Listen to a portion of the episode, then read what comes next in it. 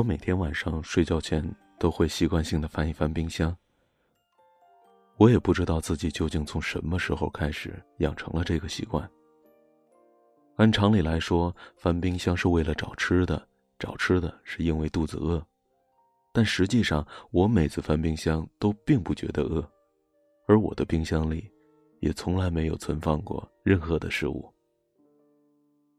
一年前，我搬到这个单身公寓里。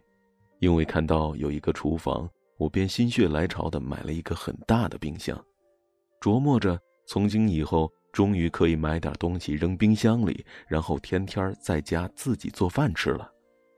但终归，我是一个懒散的人，每天下班回家累到半死，连买菜都懒得去，更不用说开火做饭了。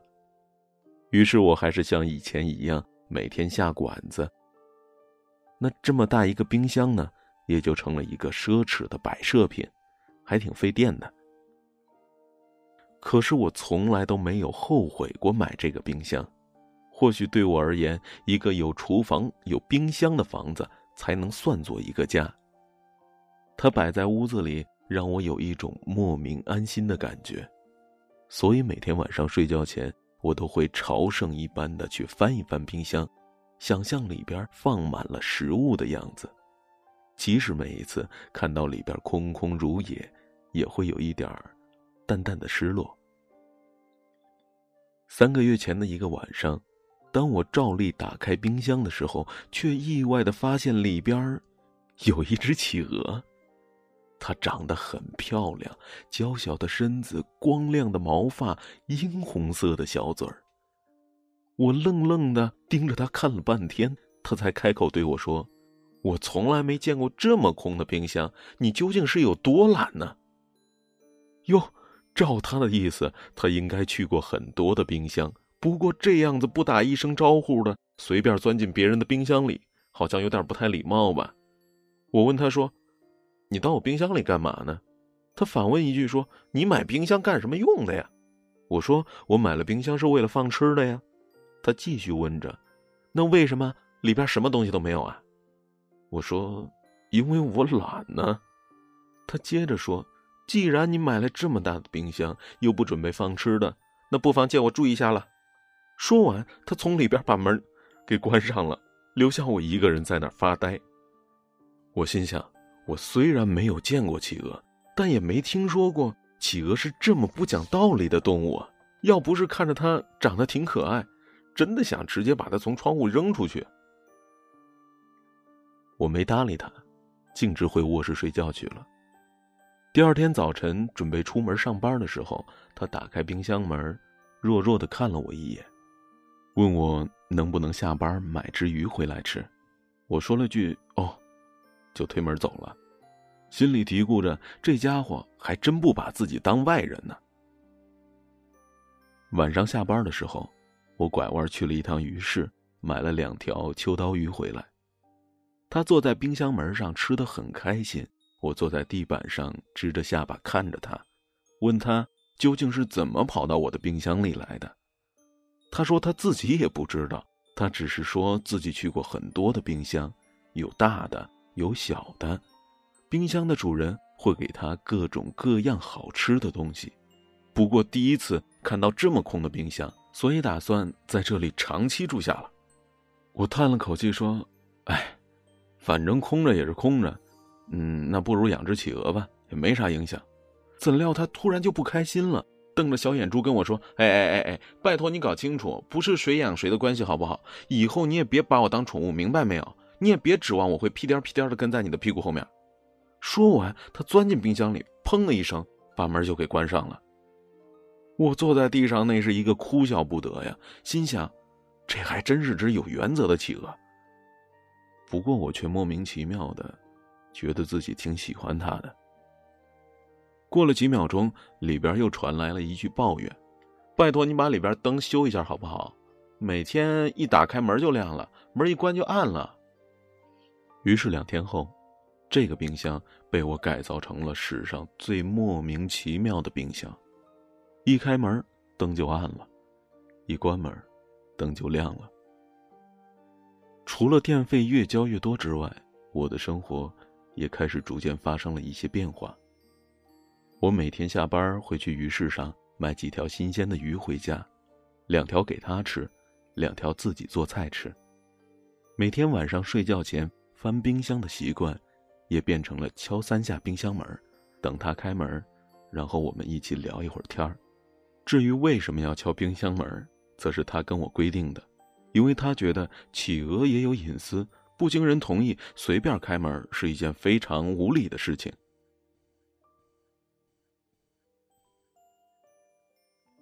他每天都会跟我借书架上的书看，还给我的时候，每本都会被冻得硬邦邦的。而我们每天的话题也大多和这些书有关。他是只很聪明的企鹅，有很多奇奇怪怪的想法，时常能逗得我很开心。我也偶尔会跟他说说我的工作，说说身边发生的趣事儿，甚至对未来的想法。有时候心情不好了，他还会安慰我。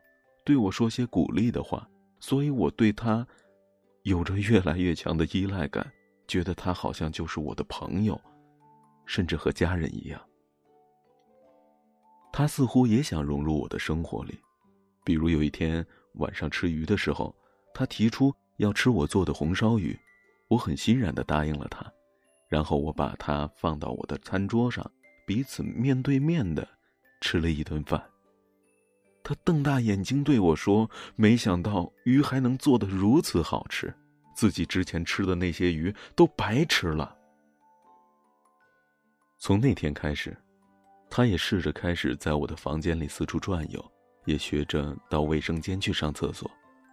不过我从来不会领他出门，毕竟企鹅是怕热的嘛。这里的天气对他来说实在太糟糕了。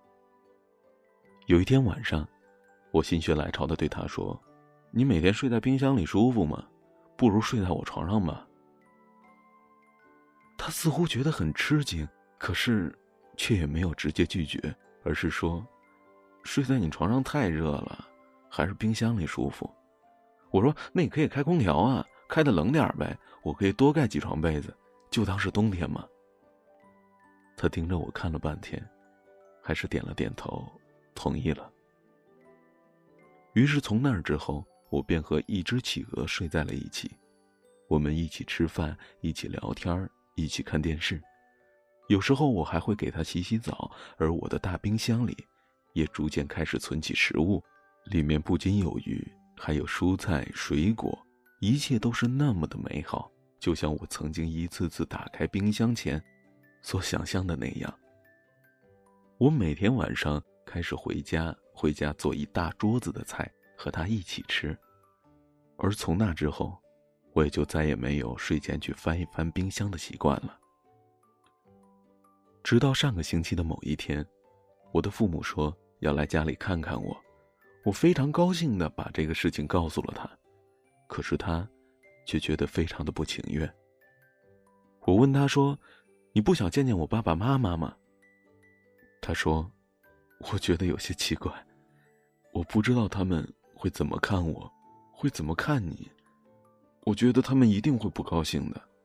我说有什么关系吗？你这么可爱，他们一定会非常喜欢你的。更何况我现在过得很幸福啊，他们为什么要不开心呢？他说，他们的确希望你过得幸福，但希望看到的，并不是一只企鹅。说罢，他摇摇头，一脸的失落。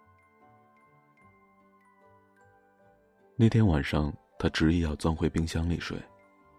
我一个人躺在床上，把空调关掉了，却感觉到了前所未有的冷。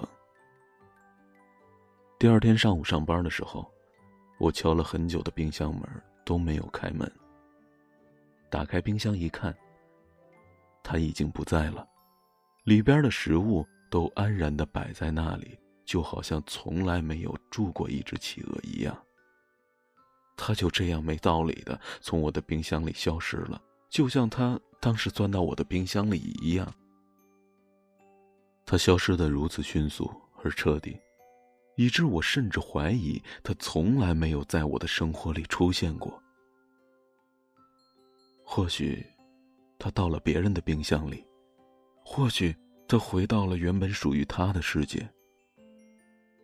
不过从那之后，我再也没有去外面吃过晚饭。我的冰箱里也总是放着各式各样好吃的东西。其实我的手艺很差的，做出来的东西并不好吃。然而每天睡前翻冰箱的时候，看到里边满满当当的食物，我都会特别欣慰。有一天，一个朋友问我：“为什么你总是买一大堆的东西塞进你的冰箱里？你就不能等吃完了之后再买吗？”我心里想：如果它总是满的，就不会再有企鹅住进来了吧？尽管我非常想念那只没节操的企鹅。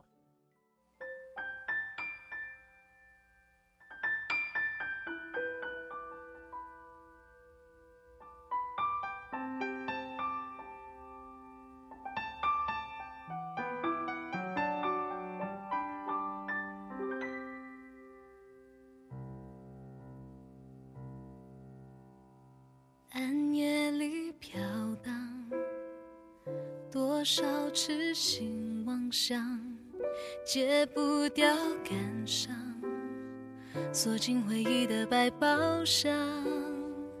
人总是奢望，是莽撞，是为了梦一场，离开安稳的胸膛，颠簸流浪。别笑我荒唐，梦太难舍难忘，想前往天堂，要先穿越惊涛骇浪。习惯用孤独，用倔强，砌成我的伪装，让心痛到无法原谅。凭什么对月盼望？你？别用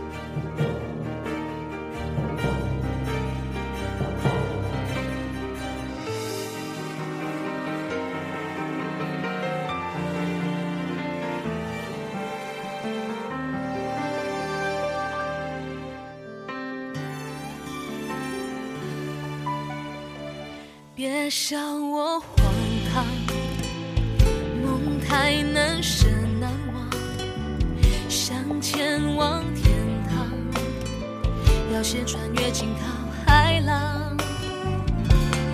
习惯用孤独，用倔强，砌成我的伪装，让心痛。